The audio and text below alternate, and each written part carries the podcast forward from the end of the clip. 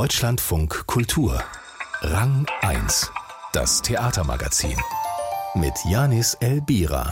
Was war das Digitaltheater? Oder sollte man doch lieber fragen, was wird eigentlich aus dem Digitaltheater? Darum geht's gleich im Gespräch mit Tina Lorenz, einer der wichtigsten Vordenkerinnen des Digitalen im Theater.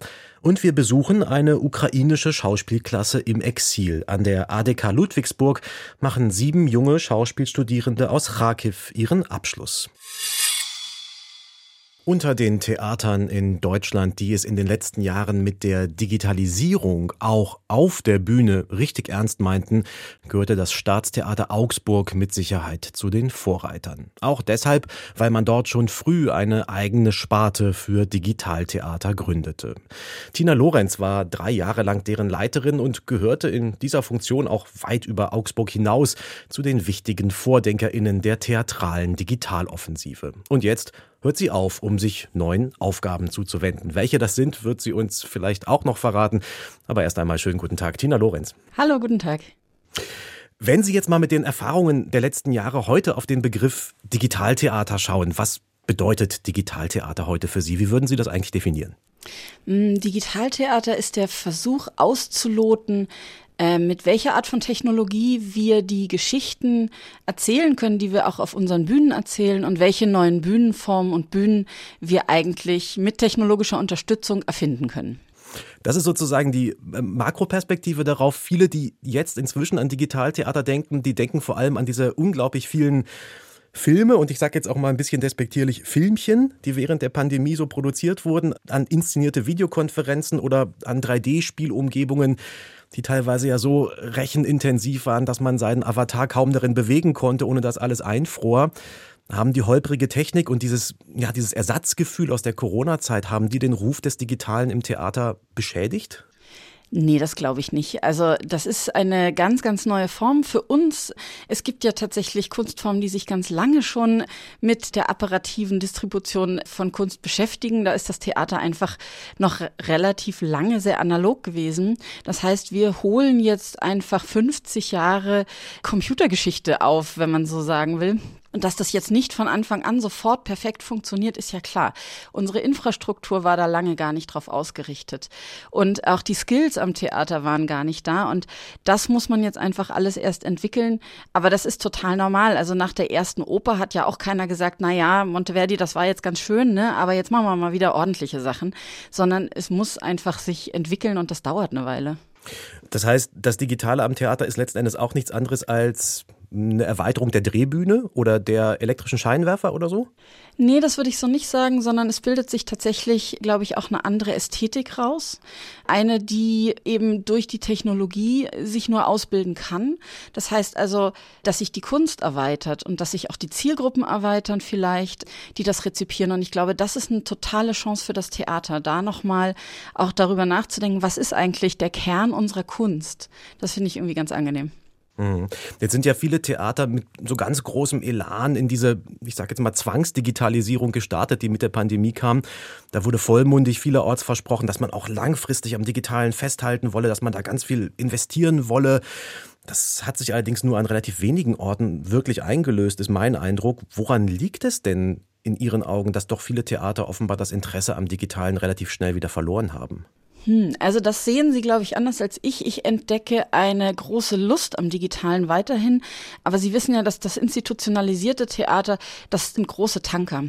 Und Sie haben dann so ganz realpolitische Begrenzungen wie den Stellenplan. Aber wenn Sie sich zum Beispiel mal angucken, vor, vor 15 Jahren, vor 20 Jahren gab es keine Social Media ManagerInnen an den Theatern, ja, weil es diese Stellen nicht gab. Mittlerweile gibt's die. Und das heißt also, so ein Shift ist möglich, da auch irgendwie Stellen zu schaffen, eine Erweiterung zu schaffen.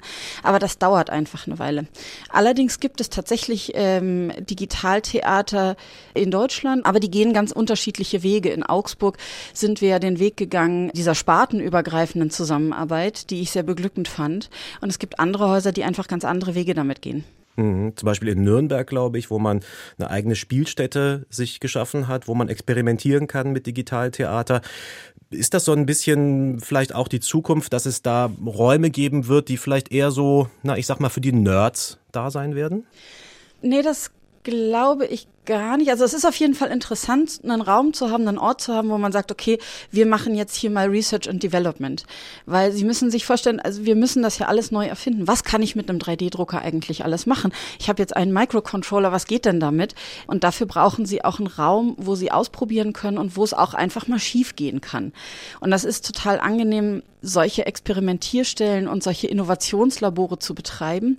Aber was natürlich dann auch spannend ist, wenn Sie sagen, so, und jetzt reden wir mal mit den PhilharmonikerInnen, jetzt reden wir mal mit der Opernsparte, jetzt machen wir mal richtig großes Kino. Das ist auch total toll. Also beides, glaube ich, ganz wichtig.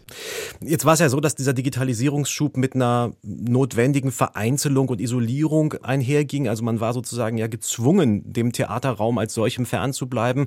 Und man hat dann, dann versucht, sofort Form von Ersatzpräsenz herzustellen. Also zum Beispiel am Theater Augsburg über die VR-Brillen, die man nach Hause sich hat schicken lassen können oder über einen gemeinsam genutzten Twitch-Kanal zwischen Performenden und ZuschauerInnen. In Augsburg gab es auch ein Format, das hieß Elektrotheater und sollte eine Theaterbühne in VR nachempfinden.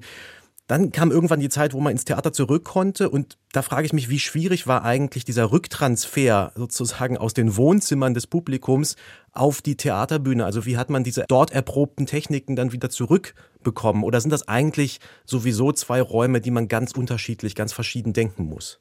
Ich glaube, letzteres trifft tatsächlich zu. Also sie würden ja auch nicht sagen, ja, jetzt konnten wir nur in den Kammerspielen spielen, äh, weil die große Opernbühne saniert wurde. Und wie kriegen wir jetzt die Produktionen aus der Kammer wieder auf die große Bühne? Also das können sie schon machen mit großer Anstrengung. Aber warum? Also warum nicht gleich dann für die große Bühne inszenieren?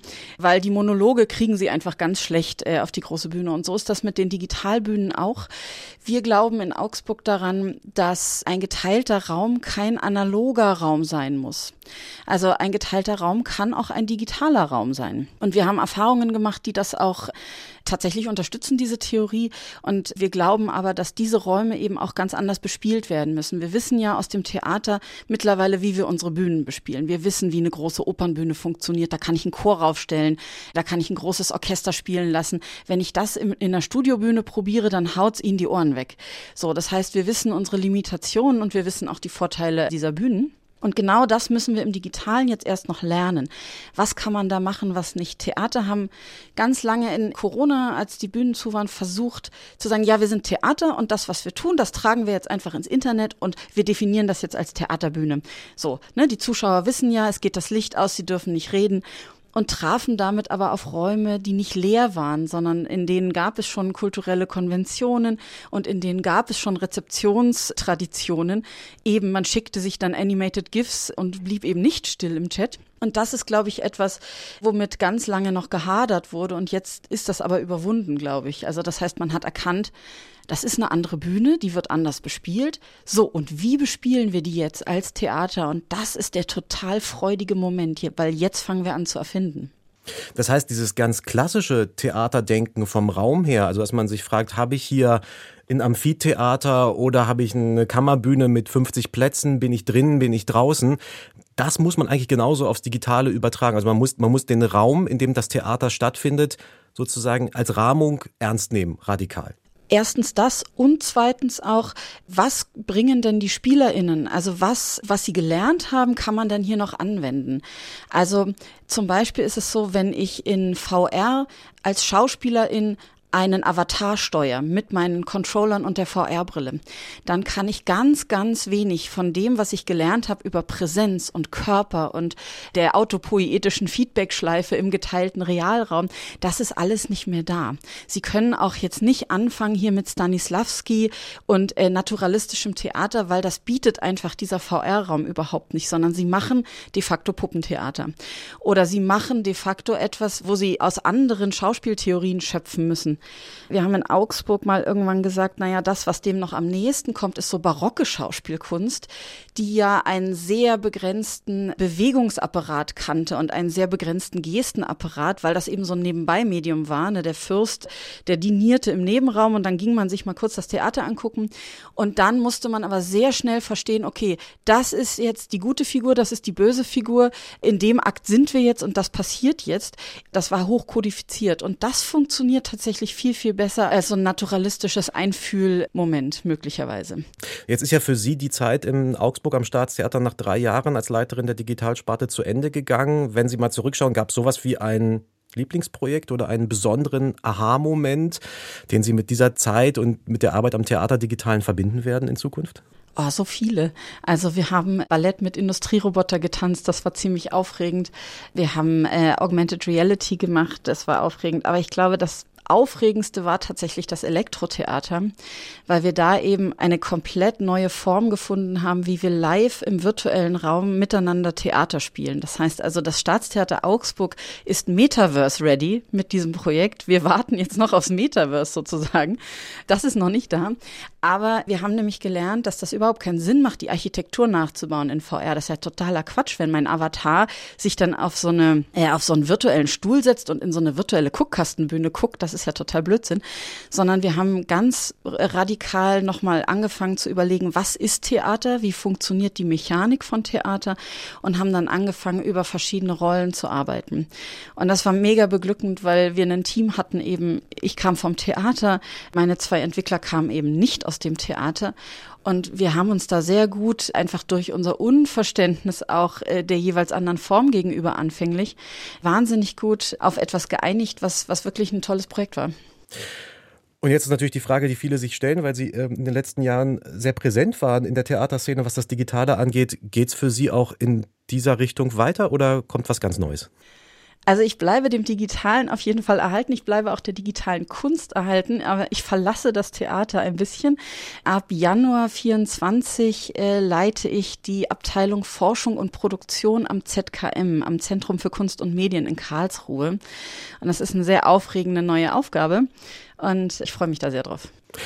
Dann wünsche ich Ihnen dafür alles Gute und bin sicher, dass man von Ihnen weiterhin in digitalen Kontexten und darüber hinaus sehr viel hören wird. Tina Lorenz, drei Jahre lang Leiterin der Digitalsparte am Staatstheater Augsburg, seit, ich glaube, zwei Tagen jetzt tatsächlich in neuen Aufgaben. Herzlichen Dank für das Gespräch. Ja, ich danke Ihnen. Ja, und in Augsburg geht es mit dem digitalen Theater natürlich trotzdem weiter. Lukas Joshua Baueregger und Benjamin Seufert haben dort die Leitung der Digitalsparte übernommen.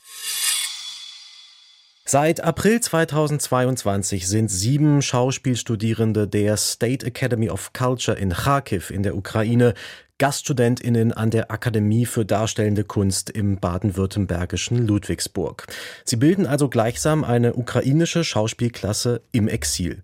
In der Spielzeit 2022-23 wirkten sie unter anderem schon an Vorstellungen des Schauspiel Stuttgart, des Theaters Konstanz und beim Körperstudio Junge Regie mit. Jetzt ging es nach anderthalb Jahren in Ludwigsburg an die Abschlussarbeit. Inszeniert hat sie der ukrainische Regisseur Stas Sirkov, der am Theater in Deutschland zu den prominentesten ukrainischen Stimmen zählt. Eva Marburg hat das biografische Projekt My Head is Full of Fog für uns in Ludwigsburg besucht.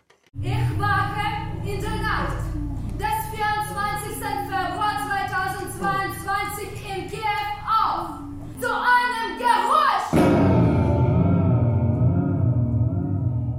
Die Abschlussaufführung der ukrainischen Studierendenklasse springt direkt zu Beginn an den Ursprung der Erzählung, zum Grund, warum sie alle überhaupt hier sind, an der Akademie der Darstellenden Künste in Ludwigsburg.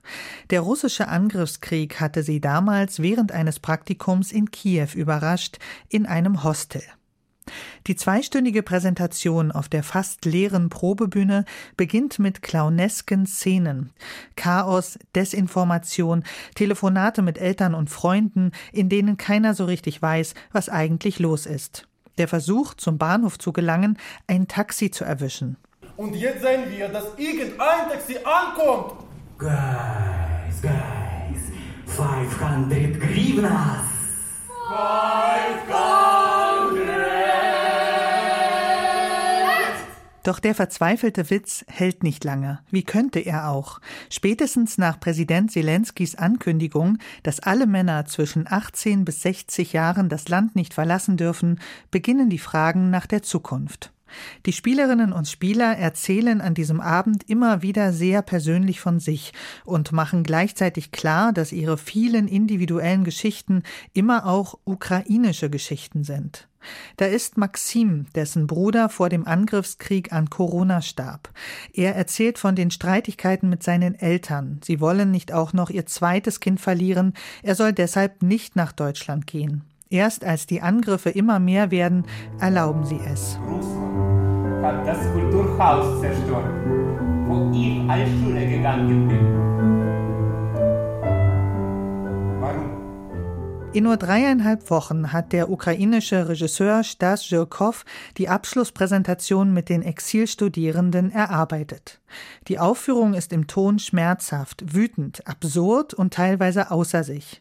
Doch die biografischen Geschichten werden nicht ausgebeutet. Das liegt an den vielen unterschiedlichen spielerischen Mitteln, mit denen die fragmentarischen Erinnerungen dargestellt werden. Puppentheater mit Socken, die eine russische TV-Show nachahmen, Musikbegleitung durch E-Gitarre und Klavier oder ins Groteske überzogene Szenen. Der Regisseur sagt selbst von sich, er verstehe sich als ein Propagandist der Empathie. My Head is Full of Fog ist daher ein Stück über Erinnerung, die immer mehr Leerstellen bekommt, aber trotzdem die Identität im Exil bestimmt.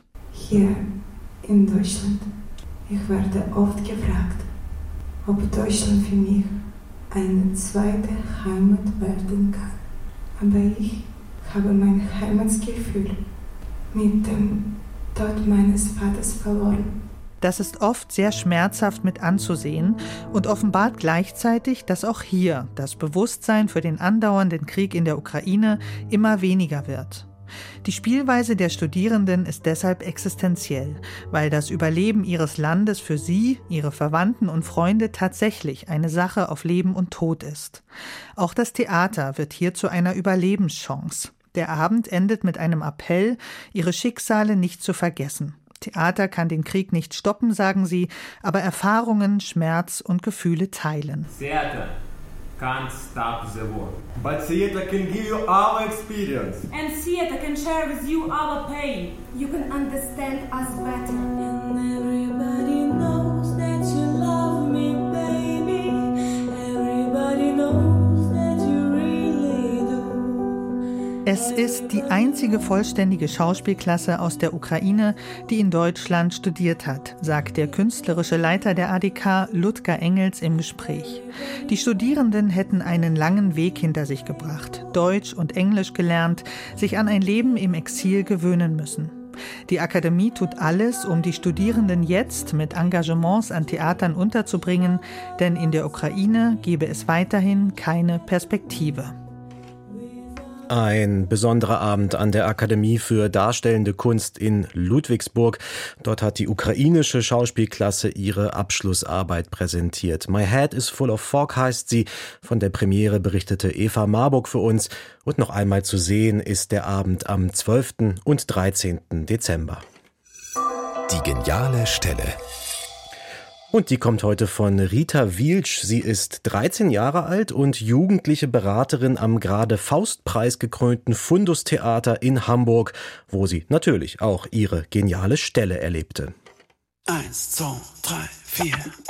Meine geniale Stelle aus dem Theaterstück Mehr Licht vom Fundus Theater ist, als die Nebelmaschinen Nebel produziert haben und der dann zur Decke wanderte aber die Scheinwerfer noch an waren, sah es ganz magisch aus, weil es so aussah, als wenn der Nebel leuchten würde.